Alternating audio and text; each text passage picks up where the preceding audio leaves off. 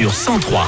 100% Dans les prochaines minutes, Tête Sharp, Eddie de Preto. Vous pouvez aller euh, sur 100%.com. Il y a toutes les vidéos, toutes les photos lors de sa visite dans les studios de 100%. Tout de suite, c'est la voyance avec Christine. Vos infos, il est midi.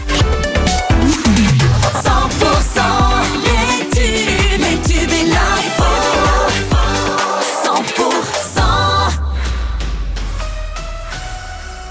L'info 100% avec Pauline Chalère. Bonjour. Bonjour Wilfried, bonjour à tous. Une enquête de police a été ouverte après ce drame ce matin à hauteur de Bressol, dans le Tarn-et-Garonne. Un piéton mortellement percuté par un train.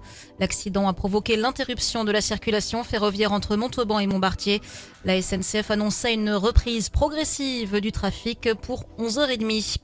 La colère des agriculteurs est toujours très vive. Emmanuel Macron doit recevoir demain mardi les syndicats FNSEA et jeunes agriculteurs à cinq jours du salon de l'agriculture, alors que les actions ont repris de plus belle.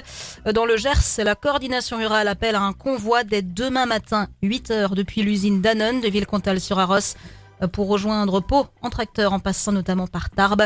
Sur site, plusieurs actions sont prévues au moins jusqu'à mercredi.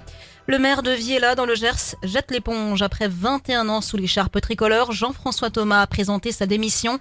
Parmi les raisons qui l'ont poussé vers la sortie, des menaces reçues en 2022 et une plainte classée sans suite.